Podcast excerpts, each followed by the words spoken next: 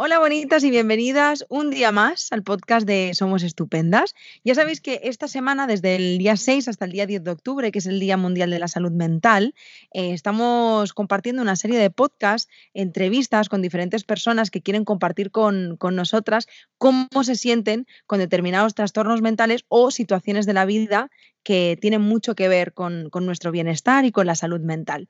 Y hoy estoy muy feliz porque está conmigo una persona que, conocí gracias a Instagram, de esas cosas bonitas que te trae Internet. Y, estamos aquí para hablar de las durezas de la vida relacionadas con las enfermedades físicas. Eh, ella se llama Susana, más conocida en redes sociales como Sosan, y tal y como ella se define, es fotógrafa, soñadora que a veces escribe. Y además es autora del libro A Corazón Abierto. Hola Susana. ¿Cómo estás? Hola, muy bien, muy contenta de estar aquí contigo. ¿Sí? Se me hace muy raro, ¿eh? A mí, lo reconozco. Ya, ya. Creo que es más raro cuando conoces a la persona que cuando no, yo creo, ¿no? Sí, bueno, Susana y yo nos conocimos eh, a través de, Instagram, pero luego tuvimos la oportunidad de conocernos en persona en Barcelona y ahora es como eh, hacerle un podcast a una amiga es como muy extraño, la verdad.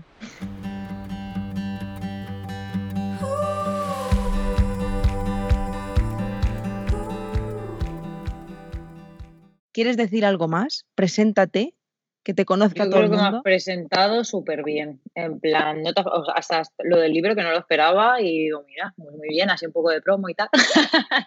hablar del libro.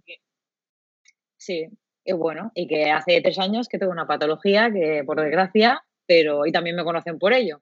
Sí, qué bueno que al final, gracias a ti, gracias a abrirte y a compartir tu, historia, han llegado muchas personas a tu vida, ¿no? A tu, a tu cuenta de Instagram y que se han acercado a ti, eh, buscando también igual un poquito de aliento y de soporte, mm, porque os encontráis en una situación similar, ¿no? De, bueno, de dolores crónicos o de enfermedades raras. Eh, no sé si te parece que empecemos por el principio para poner en contexto a las personas que nos puedan estar viendo o escuchando. Em, tú tienes una enfermedad rara, muy complicada de decir, que antes me lo has dicho, voy a, voy a, intentar decirlo. Arteritis de Takanashu.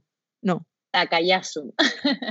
Casi. De Takayasu. De Takayasu. ¿Podría ser una comida japonesa o algo así?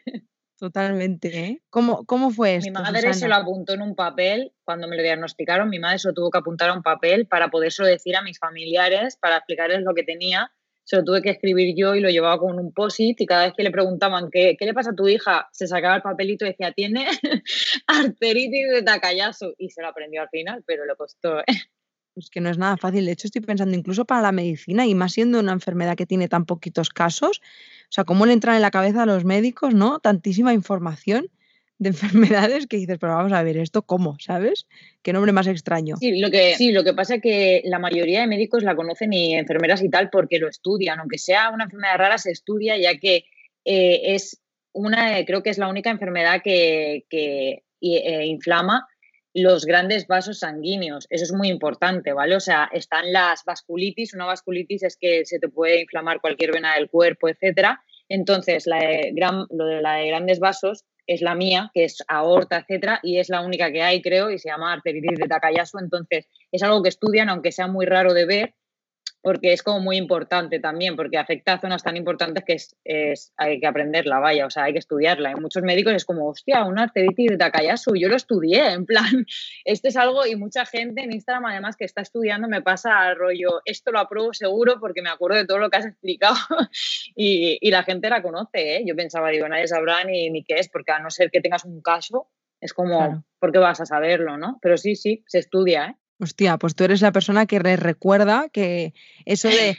¿Sabes lo típico cuando estudias algo y dices, ¿para qué voy a querer yo aprenderme esto? Oye, pues menos mal que lo aprendiste.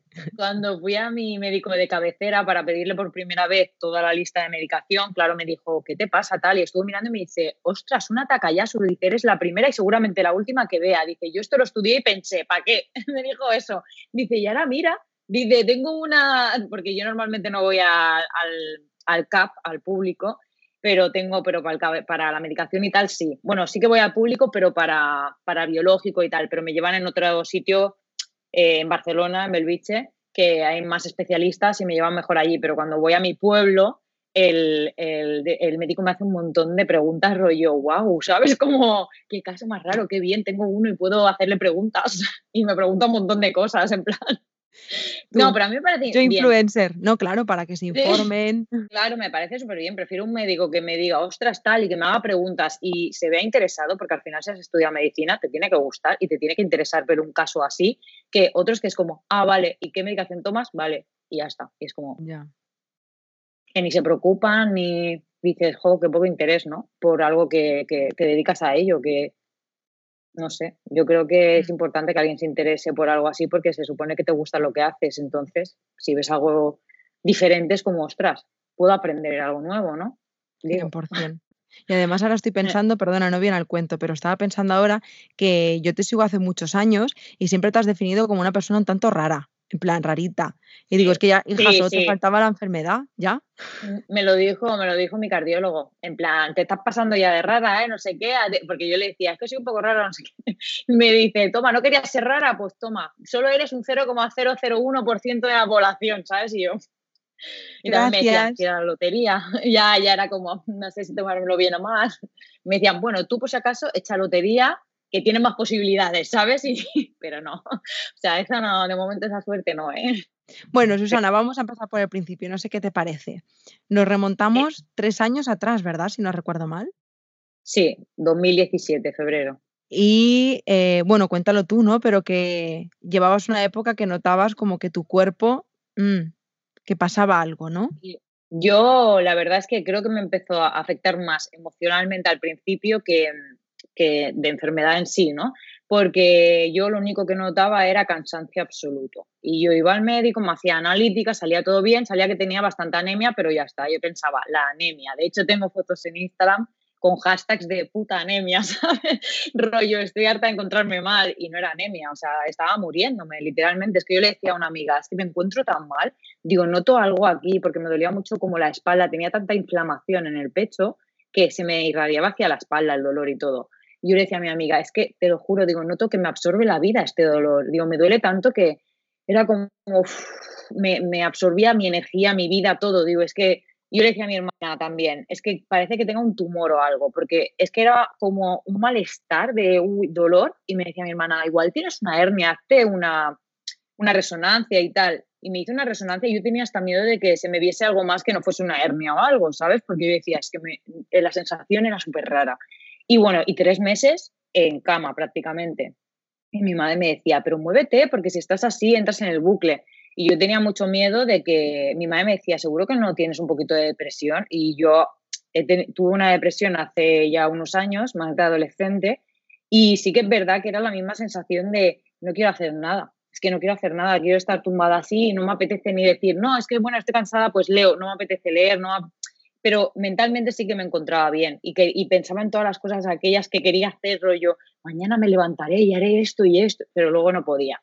Entonces yo sabía que estaba bien mentalmente porque mi cabeza no paraba de soñar y disfrutar soñando, ¿no? No era en plan de mm, casco de vida, no me apetece, quiero dormir y no despertarme en un mes. No, yo tenía ganas de, de hacer mil cosas, pero no podía. Y mm, hasta que empezó el dolor de pecho. A los tres meses así empezó a dolerme mucho el pecho, pero nada, fue un día y a los tres días estaba ya en urgencias e ingresada en la, en la UCI, o sea que fue muy, gracias a eso, bueno, me, me, llevó un susto, ¿no? En plan de cuando me, me, dijeron, te puede dar un infarto en cualquier momento, eh, me asusté un montón en plan de, me voy a morir o algo, ¿sabes? Pero por otro lado era como, toma, porque todo ese, eh, bueno, pues todo el machaque mental que yo me había metido, en plan de eres una vaga, estás todo el durmiendo y te apetece más dormir y no haces nada, es como, guau, era, tenía una razón, no era porque yo soy una vaga y no hago nada y, estoy desperdiciando mis días, sino que realmente tenía algo y de peso, ¿sabes? Digo, ves, lo sabía y por eso fue como un descanso y, mi primera estancia en el hospital creo que fue la más feliz, o sea, la semana más feliz de, mi, de todo ese año. O sea, la recuerdo como tan maravillosa de, claro, me medicaron a tope, etcétera, entonces me encontraba de golpe súper bien, súper con una energía y era como, ¡uh, qué guay! Me vino a ver mucha gente, era como, de estar en la mierda a estar genial, ¿sabes? Entonces no fue un trauma ni siquiera el, diagnóstico, ¿sabes? Al revés, fue como empieza la vida, ¿sabes? Y me lo tomé súper bien. Luego ya sí que fueron más, más hostias de la vida, ¿no? Ya porque ya no me las esperaba. Yo pensaba, lo peor ha pasado y ahora solo queda, pues, para arriba, salir para arriba. Y no, no fue así, pero bueno. Yo estaba preguntando a mí, fíjate que te estoy escuchando, reconozco que antes de, la, antes de, grabar el podcast ya me estaba sintiendo como intranquila. Yo que ahora estoy en un momento de escuchar mucho mi cuerpo y te escucho y, me está dando un poquito de ansiedad, fíjate. Y me da ansiedad porque yo no estoy, es algo que estoy trabajando mucho en terapia, mm. eh, me, me da mucho miedo las enfermedades físicas, no sé por qué razón. Y, y, creo que eso fue, eso fue la razón de por qué yo creo que me acerqué a ti. Porque de pronto, o sea, para mí te digo y desde ya, lo primero, que eres súper valiente, ¿no? Y que, y que agradezco mucho que hayas compartido lo que, lo que compartes y que admiro tu, tu capacidad de adaptarte a las circunstancias. Porque a pesar de haberlo pasado muy probablemente, estoy segura, muy mal, eh, al menos hacia afuera, nos has enseñado que siempre existe una razón por la que levantarte de la cama, especialmente con una enfermedad tan dura como la que tú tienes. Y a una persona como a mí, que las enfermedades físicas me dan tanto miedo y que, repito, me afectan mucho emocionalmente y por eso yo las trabajo, eh, tienes siempre un aire de, esperanza que, realmente te hace creer que, que existe una buena medicina y que se puede confiar y que existen otras maneras de sobrellevar una situación tan dura como es algo así, ¿sabes? Así que, mm, em, bueno, yo te doy las gracias infinitas. Yo tengo que decir que mucha gente me dice que soy valiente, pero en, en, realidad no es ser valiente, en realidad cada uno tenemos nuestros miedos. Yo, por ejemplo, no tengo miedo a la muerte y eso ya me hace tener todo el camino ganado, porque no tengo miedo, entonces, no tengo, tengo miedo a sufrir, ¿no? Si, si voy a morirme, eh, en el proceso sufrir o dolor o pero no tengo miedo a morir, no pienso en si me muero porque soy de las que piensan que si me, cuando me muera, quien sufre es quien se queda. Yo no voy a sufrir más, para mí es como un sueño que caes y se acabó y no voy a pensar en, uy, me quedaba mucha vida, sino que sufren mis familiares, mis amigos, etc. Entonces no tengo ese miedo y eso pues ya me hace ganar todo el camino de no tener miedo cada vez que entro, si me voy a operar, si me voy a hacer algo, no pienso en, ¿y si me pasa esto? No lo pienso, pienso más en mi familia. Y eh, cada uno somos valientes en lo nuestro, ¿no? Digamos, porque yo, por ejemplo, tengo una fobia y, mm, por ejemplo, esa fobia a mí me mata y prefiero mil veces que me operen a corazón abierto que, pasar por esa fobia, que es fobia al vómito, ¿sabes? O sea, antes de ver a alguien vomitar, prefiero que me operen tres veces a corazón abierto, ¿sabes? O sea, que al final cada uno tenemos nuestros, nuestros miedos mentales y nuestro punto débil, ¿sabes? Que, pero y cuando estás en esta eh, situación, eh, ya te digo que al final es que, eh, por ejemplo, mi pareja tiene mucho miedo también a ir al médico. Y yo siempre le digo, es mejor ir al médico y que te detecten que tienes una enfermedad, porque la vas a poder tratar a tiempo, que no te la detecten y que te la detecten ya porque estás muy mal, ¿sabes? O sea, si yo no hubiese ido, porque fui y me mandaron a casa por ansiedad, si yo no hubiese ido otra vez porque yo sabía que tenía algo más, eh, no hubiese sido diagnosticada y a lo mejor me hubiese dado el infarto que me dio en casa, ¿sabes? Entonces, al final es como que da miedo, ¿no? El decir, jo, no quiero tener nada, ¿no? Pero mm, mejor que te lo detecten cuanto antes y a lo mejor solo te tienes que tomar mm, dos pastillas al día y estás bien. Y de la otra manera, entonces no hay que tener miedo en eso porque al revés, hay que escuchar el cuerpo y cuando te notes algo que tal, ves y ya está. Igual que fuiste por lo por lo tuyo, de que te, bueno, supongo que te encontrarías más. Em, y al final es, bueno, tengo esto, pero ahora puedes tratarlo. E igual no, te, no tienes ningún problema más en la vida, ¿sabes? Cierto, pero entiendo a tu pareja, en plan, a mí me cuesta. Yo estoy, yo estoy justo en ese momento, ¿eh? Este año ha sido como mi año de los chequeos médicos y fui a hacerme una analítica, fui al ginecólogo, lo hice todo en plan, yo me cuido, porque también formaba parte de cuidar de mi salud mental, ¿no? Pero, pero me ha costado muchos años muchos años. Eh, es que yo no quería hacerme ni analítica de sangre, porque ¿y si voy y me encuentran algo? Prefiero no saberlo, ¿no? Entonces, claro, de repente me encuentro con personas como tú que aún en la distancia me enseñan muchas cosas, casi sin tú quererlo, ¿no? Y, eso es lo bonito también. Em, antes has dicho una cosa que me ha parecido muy interesante y fíjate que yo no la sabía, me ha parecido muy curiosa, de que tú fuiste y te mandaron a casa por ansiedad. Sí, y además de malas maneras, ¿eh? O sea, yo soy una persona que la verdad es que tiene ansiedad. Creo que en este siglo XXI no, no sé si hay alguien que no tenga realmente ansiedad, porque quiero, creo que quien no tiene en realidad es porque no se lo ha sabido diagnosticar a él mismo o no se lo han diagnosticado. Pero desgraciadamente yo creo que todos sufrimos de ansiedad porque vamos demasiado rápido con el tiempo, con todas las cosas que hacemos, con las redes sociales. No tenemos tiempo ni para descansar la mente y yo tengo ansiedades de, no sé si desde los 18 o 19 Y sobre todo mi fobia también me da mucha ansiedad a veces. Entonces, yo sé lo que es la ansiedad. Y a mí me dolía el pecho, pero no era el pecho porque mucha gente también me contactó al principio en plan, a mí también me duele el pecho así, a mí me duele el corazón, me duele aquí. No duele el corazón en el lado izquierdo porque yo también decía, oh, tengo pinchazos en el corazón y el pecho izquierdo, ¿no? Y no es en el lado izquierdo, es que cuando es, lo sabes, no, no, no es em, la sensación que hemos tenido siempre de, ay, me noto palpitaciones, no, es totalmente distinto. Entonces, bueno, yo ya sabía que era algo diferente. De hecho, un día me asusté muchísimo, me había dado un preinfarto, luego lo descubrí en ese momento, ¿no?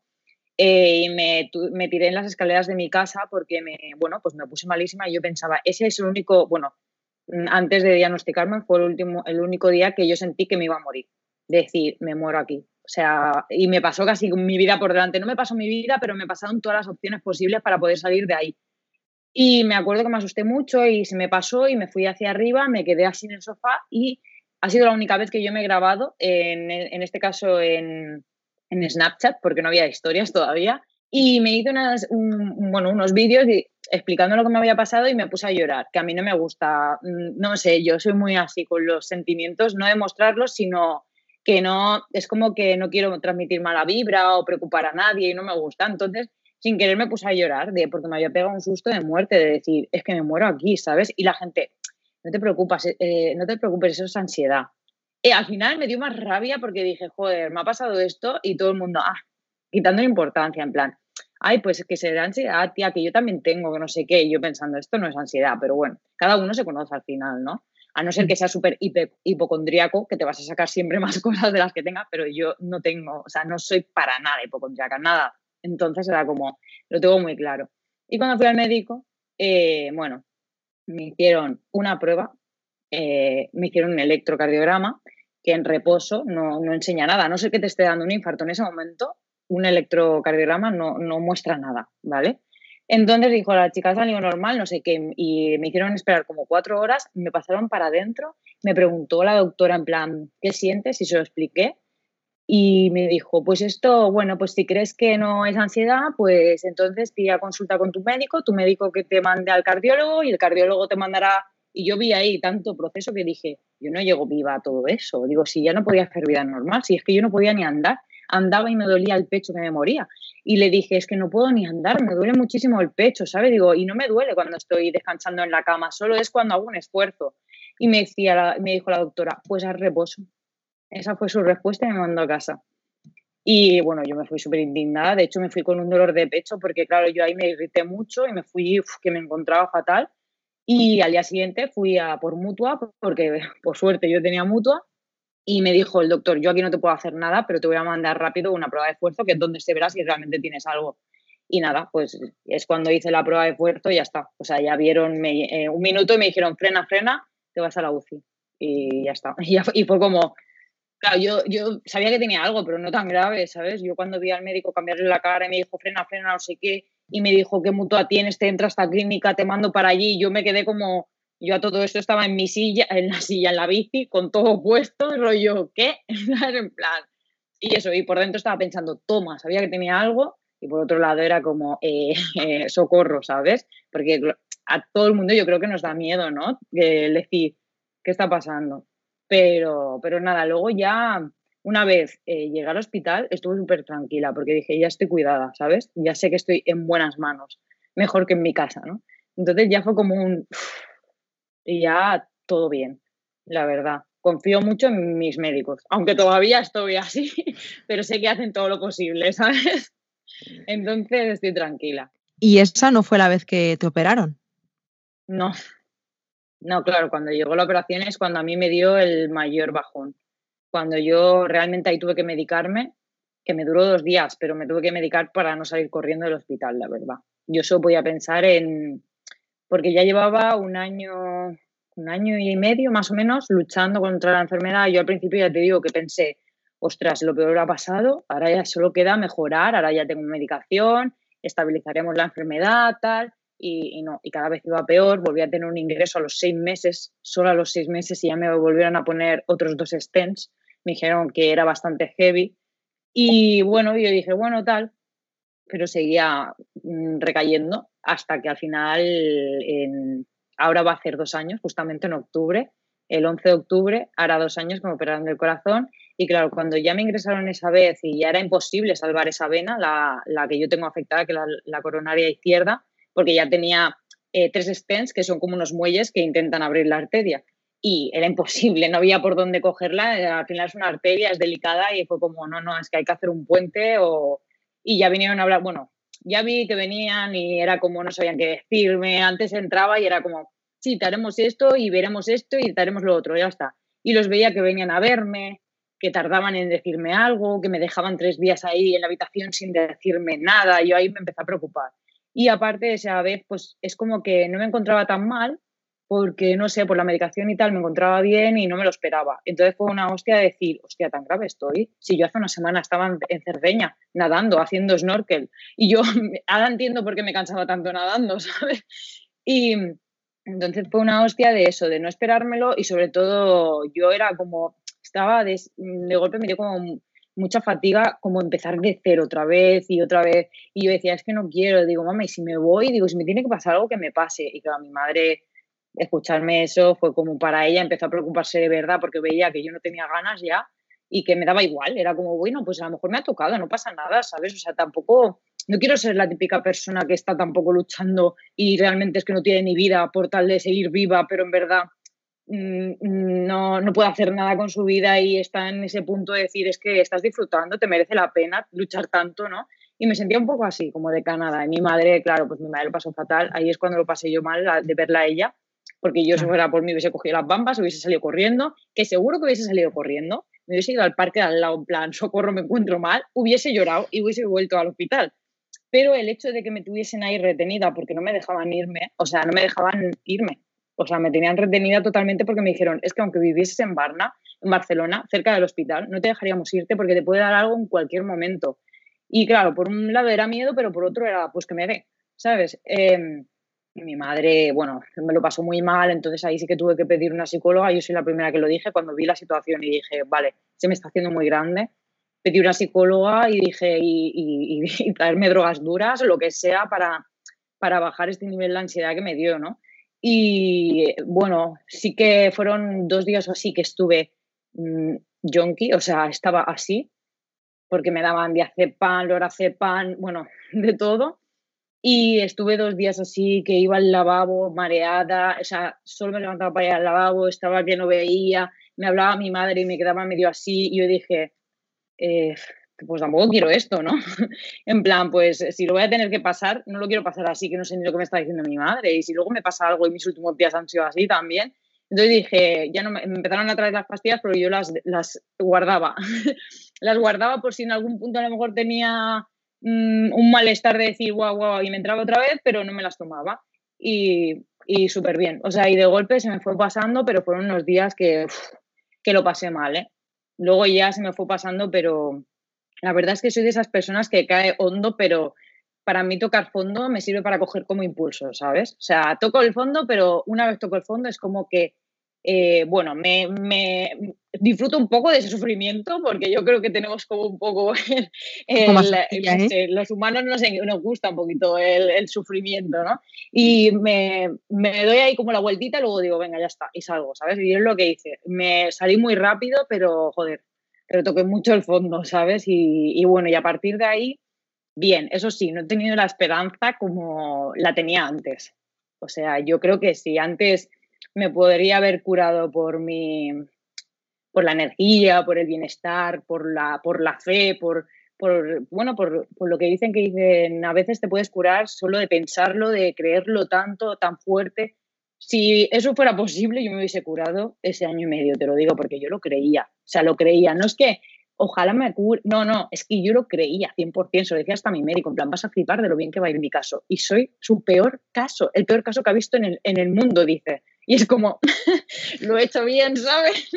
Y es como, y ahora es como, bueno, no estoy pesimista, pero lo que tenga que ser será, ¿sabes? Porque así no me llevo hostias, digamos. Y la verdad es que ahora hace poco me han dado un poco de malas noticias y mis amigas, ¿cómo estás? Y yo, bien, es que no, como no espero nada, me lo tomo todo bien ahora y mucho mejor, ¿sabes? O sea, sin preocupaciones. Mientras yo me encuentre bien, es lo que espero. Esa es mi, mi única meta, encontrarme bien y ya está. y, y fin. Y cuando están esas rachas que antes compartíamos, ¿no? Esas rachas en las que no te encuentras bien. Uf. Sí, eso es lo peor. La verdad es que hay gente que se piensa que una enfermedad grave, pues eh, cuanto más grave, más en la mierda estás. Y no, y no, es, no tiene por qué. Yo he tenido, bueno, tengo una hernia discal en la lumbar, ¿vale? Y me afecta el nervio ciático de la pierna derecha. Y estuve, pues no sé si seis años cojeando. Cojeando o a veces no cojeaba, pero pero no sé, a lo mejor me venía una amiga a abrazar rápido y me hacía el pam y era como, ay, me daba miedo, no podía hacer cosas bruscas porque me daba el nervio. Y te lo juro que no he llorado más con la hernia que con mi enfermedad ahora. ¿Por qué? Porque lo otro me impedía hacer tantas cosas, o sea, era dolor, o sea, yo me tumbaba boca arriba y lloraba porque no podía levantarme, mi madre tenía que venirme a, dar a darme la vuelta como una croqueta y yo me acuerdo de ir al gimnasio y ver a mujeres mayores y llorar viendo la clase pensando por qué ellas pueden y yo no, ¿sabes? Porque yo no podía saltar, no, o sea, un montón de cosas. Había épocas que sí y épocas que no. Depende de la inflamación, bueno, el dolor y, y lo he pasado mal, peor, con ese dolor y tal que con esto. Entonces, creo que es mm, sobre todo lo, lo que te baja el ánimo es el encontrarte bien o mal, más que lo que puedas tener. Porque encontrarte mal y no poder hacer todo lo que quieres te frustra tanto y te hace sentir como tan no algo para nada, que yo creo que es lo que realmente hace daño, ¿sabes? Lo que realmente te hunde, el, no, el que sientes que no sirves. Entonces, cuando veo enfermedades que afectan mucho al físico, pienso, eso sí que es jodido. Y lo, igual lo mío es más grave porque me está afectando al corazón, a las arterias, pero para mí mm, yo creo que lo pasaría muchísimo peor. Una de las dudas que yo tenía, que me apetecía que compartiéramos, es cómo se lleva este dolor, que al final no es un dolor crónico, pero sí que es verdad que has pasado o sea, pasas temporadas largas en las que te encuentras mal. Antes comentabas, ¿no? Que este verano ha sido un verano complicado para ti porque, porque no te encontrabas bien. Y, pienso en, que al final no es una, enfermedad física, pero al final es una enfermedad física, entiendo, tan invalidada porque, claro, o sea, eh, porque está invisibilizada. No es una pierna, como antes decías, que tú cojeas y la gente lo ve y entiende que estás mal es una enfermedad que está ahí como que, es un poco invisible, es un poco fantasmagórica, ¿no? Creo que pasa como la ansiedad, la depresión, además, que son trastornos mentales que como no se ven, la peña se piensa como, bueno, pues espabila, ¿no? Em, claro, y eso emocionalmente tiene que ser devastador. Es, muy difícil, la verdad. He pensado muchas veces el, porque cada vez que yo hablo de esto, eh, muchísima gente me escribe que tiene enfermedades invisibles totalmente distintas, ya sea mentales incluso, decir muchas gracias o te entiendo completamente porque incluso yo que sé, mi madre o mi padre o gente muy cercana a mí, que, que yo que sé, que a no ser que les diga yo muy claramente, en serio, me encuentro mal y me vean la cara de que se lo estoy diciendo mirando los ojos, en plan de verdad, mis padres son los primeros que se preocupan, pero mis amigos ya sea porque quieren quitarle hierro al asunto, ¿no? Es como, ay, te veo súper bien, ¿no? De hecho, ayer tuve una visita con, un médico forense por, por, un juicio que tenía, bueno, por otros temas, porque tuve un acoso y me querían preguntar si estaba bien psicológicamente, etcétera. Y le, le, le conté a la, a la, médica que yo tenía esta enfermedad y tal, y me dijo, ay, pero estás, estás estupenda. Y yo le dije, no, bueno, es que se lleva por dentro. Pues yo te veo muy bien, ¿eh? Y, fue como, mira, no te voy a explicar lo que yo puto sufro por dentro, ¿sabes?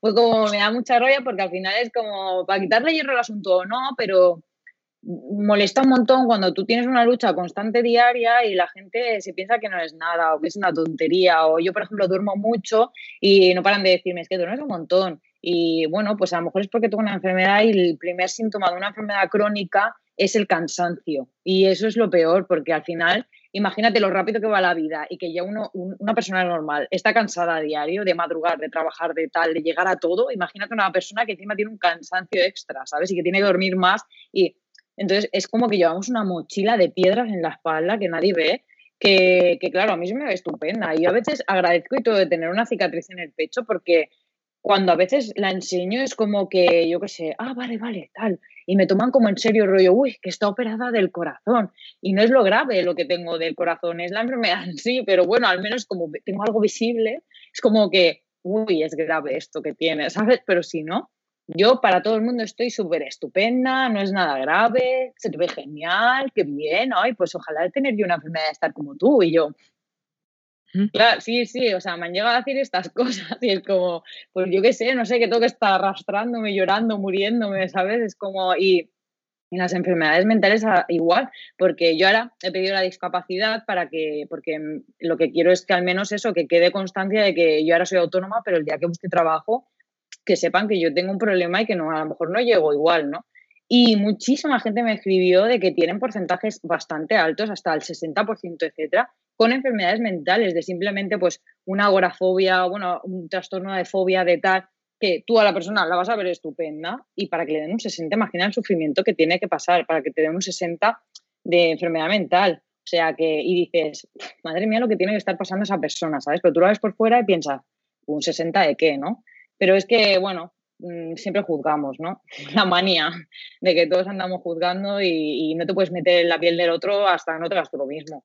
Y así vamos. Mira, esto que dices de la discapacidad es muy curioso porque eh, la ansiedad y la depresión, está, la depresión, perdona, está en el quinto lugar del ranking mundial de enfermedades que provocan mayor discapacidad eh, por delante del cáncer de pulmón o la diabetes, que son enfermedades como súper normalizadas. O sea, provoca mayor discapacidad que la diabetes y y el cáncer de pulmón. O sea, en el quinto lugar de todas las enfermedades del mundo. O sea, al final. De hecho, si no me equivoco, la principal muerte en España es el suicidio, ¿no? Pero lo que pasa es que no se habla o de. Una de las principales. Exacto, mm. pero. En España hay, hay, uno cada, cada, dos horas y media. Mm.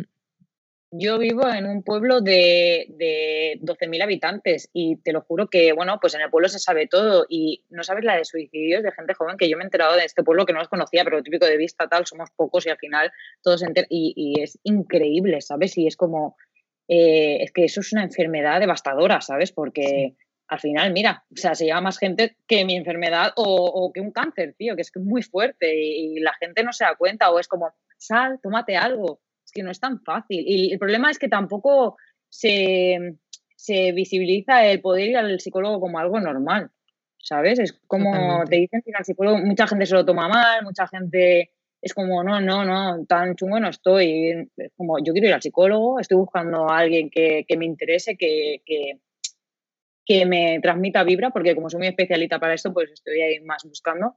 Pero y yo, mm, y yo me siento súper feliz, ¿eh? a pesar de todo, soy una persona que me siento feliz porque creo que la felicidad, felicidad es algo opcional, o sea, que piensas tú y dices, pues lo soy, punto.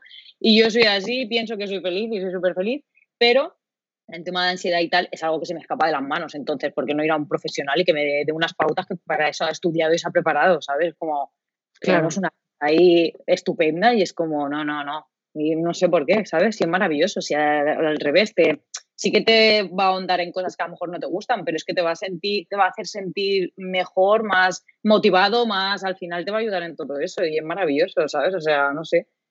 Sí, que, porque al final los profesionales están para, para, eso.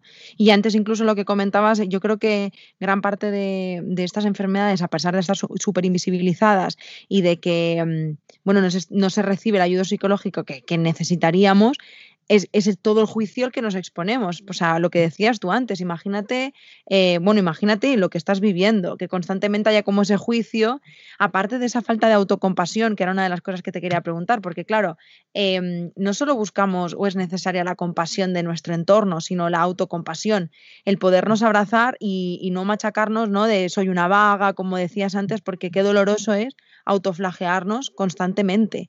Eh, y, y, si está el juicio constante de, joder, es que no haces nada, siempre estás igual, es que al final es agotador, porque es como una doble lucha, ¿no? Es la lucha que tienes contra la propia enfermedad en sí mismo, más la que tienes ti, tú hacia ti misma, más la que el, tu entorno te recuerda, ¿no? Es como, bueno, basta ya, ¿no? Un poquito de, de, de por favor. Dejadme en paz. Considero, considero, aparte de amar las redes sociales, también las odio porque considero que mucho daño de esto es relacionado con las redes sociales. Porque te lo juro que la mayoría de veces que me he machacado en plan, soy una vaga, no hago nada, algo, crea contenido, tal, estate más ahí, ¿sabes? O eh, es porque me comparo.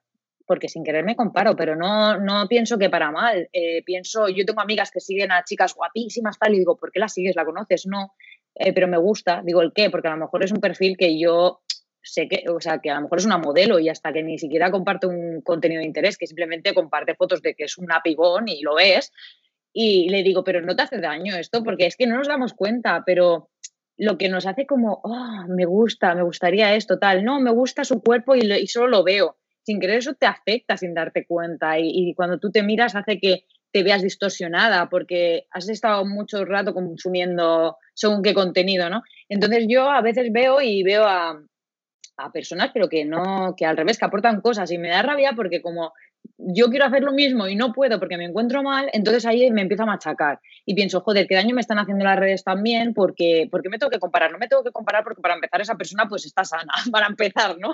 Y a lo mejor pues tiene el triple de energía que tú o, o simplemente pues es otro tipo de persona, no tienes por qué mm, trabajar igual de rápido, igual de bien, igual cada persona, yo a lo mejor soy más buena en otra cosa, no lo sé, entonces, pero sin querer es como ves algo y dices, oh, me gustaría llegar a ese nivel o me gustaría en plan eh, generar tanto contenido a, la semana, y, pero claro, me encuentro mal y me machaco. Y me doy cuenta que no es por mis amigos en general, si mis amigos son los primeros de, tía, pues desconecta y vete a la cama, ¿sabes? Y tírate en la... Y es como, no me voy a quedar en la cama porque tengo que hacer muchas cosas, ¿sabes? Y es como, soy yo la que me machaco al, compararme más que, que, lo que me dicen las personas, ¿sabes? Y pienso, joder, Mm, cada persona es un mundo, no me puedo comparar. Igual esa persona crea un montón de contenido y luego eh, su vida atrás es que no tiene vida o, bueno, mil cosas, ¿no? Entonces, como eh, creo que las redes sociales están haciendo tanto daño en tantas cosas, porque yo que me considero una persona súper, eso, estable emocionalmente, no soy una persona de, uy, lloro, uy, estoy bien. No, no, soy súper estable. O sea, antes no. Antes era todo lo contrario, ¿vale? O sea, antes era yo crisis, felicidad, crisis, y era como, uh, y ahora no sé por qué, llegó un punto, yo creo que porque hizo un recorrido de autoconocimiento, de saber manejar un poco la ansiedad que yo tenía, de, y de como, bueno, estudié el, el Enneagrama, hice el curso de Borja Vilaseca, eh, hice varias cosas que me ayudaron mucho a comprenderme y a como, a, llevar como las cosas más tranquilamente, ¿no? Y ahora te lo juro, soy así. A lo mejor hay un domingo que digo, uy, qué tristeza de día, ¿no? Y luego, pero no, pero bien. Y digo, joder, soy súper estable. Y aún así, me afectan cosas de redes, ¿eh? De decir, de, competitividad, de, tengo que ser mejor, ¿sabes? De, eso, de comparación, que digo, ¿por qué, tío? O sea, qué chungo, porque si ya era duro cuando no había redes y te comparabas con la vecina, con no sé qué, que sin querer, pues somos así de competitivos y que queremos siempre mejorar, bueno, depende de la persona que tengas, yo soy muy perfeccionista y siempre quiero más, ¿no? Eh, y digo, joder, ahora con las redes es como un escaparate entero de luchar contra todo el mundo, ¿sabes? De querer ser todos. Y es como, no puedes ser así, porque esa persona ya está elegida, Susana, tienes que ser tú. Pero es como que sin querer hace daño. O sea, a mí me hace a veces daño que digo, pareces tonta, ¿sabes? O sea, porque encima me lo sé, me sé la teoría. y es como, puedes parar, pero pero, pero te entiendo perfectamente, porque además las personas que te ven seguro que piensan, ah, es que yo quiero ser como ella, y piensas, si tú supieras, ¿no? Es como que la teoría nos la sabemos, pero luego dicen, no, no, pero estás de verdad, mira qué vida tiene, y yo no, ¿verdad? Pasa un poquito. Claro, claro, es como la de gente cabra que me vea que diga, joder, qué... y de hecho me, me escriben y me lo dicen. Y yo, o, me dicen, qué guapa. No, es el filtro, les digo yo, es el filtro. ¿eh? O sea, en plan, como que encima me quito que tenemos otro problema, que no nos cuesta aceptar como los piropos, ¿no? casi siempre es como, qué guapa estás, a lo mejor una amiga, y le dices, anda, no sé qué, tal, en vez de decir, ah, sí, gracias. Es como que nos cuesta hasta, si lo aceptas es como, uy, qué creída, ¿no? O, y como intentamos como ir de humildes y eso es una falsa humildad al, final, ¿sabes? Porque es como, joder, si te han dicho guapa, hostia, pues gracias, igual te está viendo guapa, ¿por qué no? ¿Sabes? Pero es como que siempre intentamos quitar como, nos quitamos mérito en todo. Y, o al menos yo, pero yo creo que es por eso, porque soy tan perfeccionista que me machaco mucho. Y sobre todo admiro a la gente que veo que se la pela todo, que es como que sube cosas y me parecen, que digo, esta persona que se va a meter una polémica con esto tal y pienso, y le da igual y es como, me parece maravilloso, en plan, a lo mejor estoy súper en contra de lo que ha puesto, pero me parece tan maravilloso que le dé tan igual que lo admiro, porque a mí no, ¿sabes? Y entonces como, joder, entonces creo que por eso me afectan también las redes, porque me importa, ¿no? El, me, me, duele mucho que me critiquen, porque, bueno, no que me critiquen el rollo, hostia, esto no nos gusta, nos gustaría más esto, tal, eso no, sino las críticas que tú compartías de gente que va directamente a, a, hundirte, a hacerte daño, a solo va a hacer daño, no va a aportar nada. Y eso me duele, pero me duele porque pienso, ¿por qué hay gente así? ¿Sabes? O sea, me han llegado a decir como, es que compartes lo de tu enfermedad para dar pena. ¿sabes? Y a mí como, ya me sienta, imagínate cómo me sienta, ¿sabes? Que pienso, uh, pero, pero digo, en el fondo, ¿qué más me da? Y seguro que a lo mejor esa persona pues le da envidia de que a lo mejor yo tenga seguidores y piensen, ay, es como que da pena, tiene seguidores por eso. Yo tenía 100.000 seguidores antes de estar enferma, ¿sabes? Eh, y además no es una cuenta explosiva la mía, o sea, yo he ido creciendo como súper de hormiguita en hormiguita, o sea, ha ido súper poquito a poco, entonces es como, bueno, vale, pues si tú piensas eso, ¿por qué me tiene que a mí importar, no? Pero, pero me duele que haya gente así, es como... Porque, jo, tú mm. sabes tu verdad, y de pronto vienen personas a decirte cosas que piensas, ¡qué! ¿Verdad? Y, me propuse este año, porque era una cosa que me afectaba, decir, este año todo el mundo que me conteste algo, en plan, que me, me, envíe, un privado para meterse conmigo por una tontería o tal, pero que van a atacar. Digo, no voy a contestar, voy a bloquear y ya está. Eh, he contestado, creo, a todos. y es como puedes parar, o sea, contesta a la gente que te dice cosas bonitas y, y pasa de estos, pero es como que tengo que darle la explicación de, pues estás equivocado, ¿sabes? Pero porque, porque me quedo como que me da rabia de, decir, no te tengo que demostrar nada para empezar, que a lo mejor no, no, no, le doy una explicación en sí, sino a lo mejor para decirle, no me importa. Pero tengo que contestarle y es como, pues entonces me está importando, ¿sabes? Entonces es como, tengo ahí una lucha interior de que, que digo, joder, al final me está afectando más esto y es eso, mi machaque de, de sentirme mal, de que no hago nada, me viene más a raíz de de querer estar a tope como veo a la gente que simplemente valorándome a mí misma. ¿Sabes? De decirme, ay, me encuentro mal, pues oye, pues me voy a tomar esto un poco más así o me organizo de otra forma. No, pienso, pero es que mira, esta, esta en juego, está haciendo un montón de cosas guay, yo también quiero, es que, joder, y yo aquí en cama, tres días que llevo sin hacer, ¿sabes? Y, me, me, hago más daño con eso que conmigo misma decir, vale, voy a hacer, voy a ver cómo estoy, voy a ver a lo que puedo llegar, a lo que no, y ya está, y permitírmelo. No lo hago. Ya, jo, pues mira, antes que lo decías, yo espero de corazón que encuentres pronto a la psicóloga, así en mayúscula, que, bueno, que te encaje a ti que, y que puedas revisar todas estas cosas. Sí, porque esto es lo que me va a ayudar la psicóloga, es lo que, ¿sabes? De eso, de permitirme cuando me toque permitir, de eso, de no ansiarme, y estoy deseando por eso. El perfeccionismo. Y por eso te digo que me siento una persona feliz y ves, pero quiero ir a una psicóloga, que hay gente que es como, no, no estoy tan mal. ¿Qué tiene que ver? ¿Sabes? Estar mal o no. O sea. Entonces, eh, eso me apetece de mogollón para conocerme todavía más a mí misma y saber encontrarme el, el, truquito de decir, venga, esto, ahora sí que me permito esto, ahora sí que. Y dejo de exigirme, que joder, es agotador. O sea, ya. Es, lo sé porque lo he vivido. Es agotador. Igual ahí ganas una hora de sueño al día, ¿eh? Una lucha menos. puede ser, y sobre todo no perder el tiempo, porque al final pierdes el tiempo también en el comparándote, el, o sea, pensando en todo eso estás perdiendo tiempo ya. En vez de decir, pues mira, lo he aprovechado haciendo otra cosa, descansando, por ejemplo, si, si es lo que necesito, ¿no? Y al final es como... Mira, para terminar, te quiero hacer una pregunta. Bueno, no es una pregunta, pero es, yo imagino que hay muchísimas personas que nos están viendo o escuchando, eh, me encantaría que no fueran tantas, la verdad, pero que tienen algún tipo de dolor crónico o alguna enfermedad que les impide, ya sea física o un trastorno mental, pero algo que les impide em, llevar su día a día con normalidad, entendiendo como con normalidad poder ir al trabajo tranquilas, vivir una vida en calma, eh, poder comer, dormir, ¿qué les dirías a esas personas? Tú que has estado y estás em, en algunas temporadas en una situación así. Pues es que yo estoy así ahora mismo, por ejemplo, porque aunque ahora me encuentre bien, como te he explicado, que llevo ya unos días que me encuentro bien y este verano estaba que no valía para nada, igualmente este, en este brazo yo no tengo pulso. Y, y a mí me cuesta hasta, bueno, yo no puedo barrer, yo no puedo fregar, no puedo cambiar las sábanas, no puedo tender toallas o no puedo peinarme, por ejemplo, hacia arriba, eh, puedo peinarme, me peino así, pero si es mucho rato este brazo así, no puedo, no puedo lavarme la cabeza mucho rato, lo hago con una mano lo hago así un rápido y cambio. Entonces, hay un montón de cosas que me afectan. Em, pero bueno, yo me aprovecho y le digo a mi novio, pues ven tú que no puedo, es que no puedo, todo el rato es la excusa, y me dice, eso ya es excusita, entonces pues bueno, saco la, la parte buena, pero eh, de encontrarme mal, etcétera, eso ya es más difícil, pero es lo que, pues lo que estamos hablando ahora, que se lo concedan.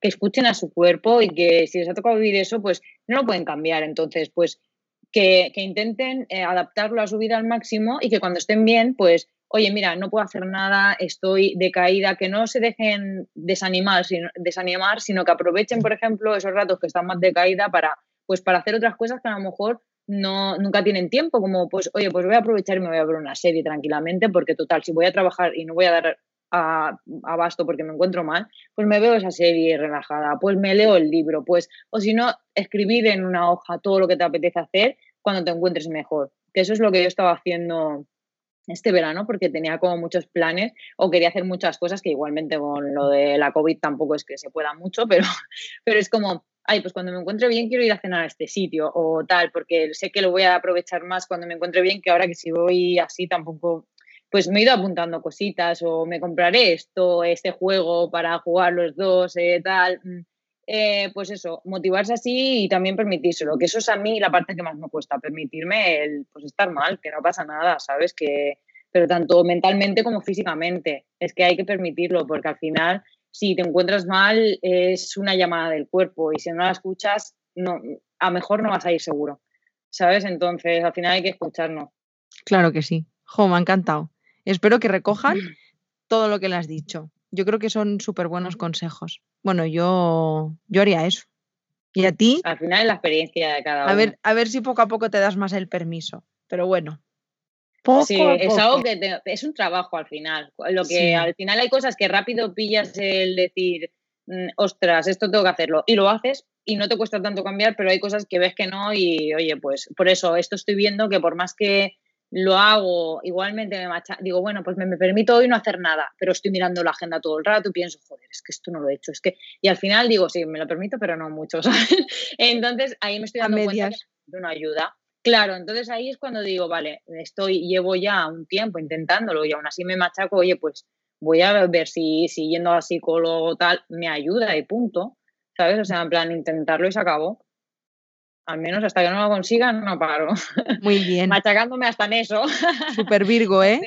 es que, sí, es que, pero, joder, es que al final es mi bienestar, ¿sabes? Entonces, lo que sea para conseguirlo. Pues ya haces bien. Yo estoy aquí en ayudar, o sea, no que te vaya a ayudar en nada muy explícitamente, pero me refiero que en lo que necesites ya sabes que estoy aquí si te puedo ayudar ah, en pues algo. De psicóloga y me ayudas ya, ver si te. pues no me queda, madre mía, cuatro años de carrera, el máster, eh, mejor que vayas buscando por otro lado. pues nada, Susana, muchísimas gracias. A ti. Gracias por este ratito. Y, espero que, bueno, dentro de, estas durezas, pues que encuentres eh, esta calma como la que te encuentras ahora, que estás como súper motivada en hacer cosas eh, y que vayas cumpliendo y tachando toda la lista de cositas que te habías hecho este verano. Y, mm, mm. y gracias de verdad por compartir esto con todas nosotras. A ti, la verdad es que me apetecía charlar contigo también. Y sobre todo es eso, que al final me interesa mucho llegar a, a, personas enfermas o que tienen dolencias invisibles mm. porque, porque se nos vea, bueno, porque no se nos vea, sufrimos menos. Además, de verdad, ojalá, ojalá que te escuchen, ¿eh? Y que al menos se den cuenta de que no estáis solas, que eso es eso súper importante, ¿no? Darte cuenta de que no solo te está pasando a ti, que hay otras personas que lo están viviendo y que a veces el simple hecho de Fíjate, yo creo que ese es el lado bueno de las redes sociales, que puedes encontrar una tribu de personas que se encuentran en la misma situación que tú y oye, pues al menos te dan un poco de cobijo, ¿no? Y de aliento cuando, cuando te falta. Mm, mm. Totalmente, ¿no? Es que es eso, parece que no, pero hay mucha gente, desgraciadamente, como decías tú, que al final no, es que no, no te das cuenta de la gente que hay yo no me daba cuenta de, yo no sabía ni lo que era una enfermedad autoinmune hasta que la he tenido yo, he explicado mi caso y no sabes la de gente que me ha llegado. De hecho, tengo muchísimas chicas con arteritis de Takayasu, que es una enfermedad rara. Y te puedo decir que me habrán escrito eh, más de 50. O sea, de diferentes partes del mundo además, pero de España incluso. O sea, que hasta un chico que es raro en chicos, eh, conozco un caso de un niño y de un chico de Madrid y, o sea, es que joder, parece que no, solo soy yo, o mm, ahora me ha pasado a mí, ¿por qué a mí? Porque que a ti, si, si no sabes la gente que hay detrás, por desgracia. Pues nada, Susana, muchísimas gracias y, a vosotras gracias también por acompañarnos un día más. Y gracias por las puntuaciones, por los comentarios y por todas las veces que compartís este podcast. Recordad que esta semana hemos publicado un podcast todos los días, del 6 al 10 de octubre, y mañana, 10 de octubre, es el último podcast que por primera vez tendremos un invitado de lujo. Así que nada, nos escuchamos mañana. Os mando un abrazo muy fuerte y, y nada más. Que otro besazo para ti. Espero verte muy pronto, Susana. Igualmente, guapa. Un besito. Chao. Besito.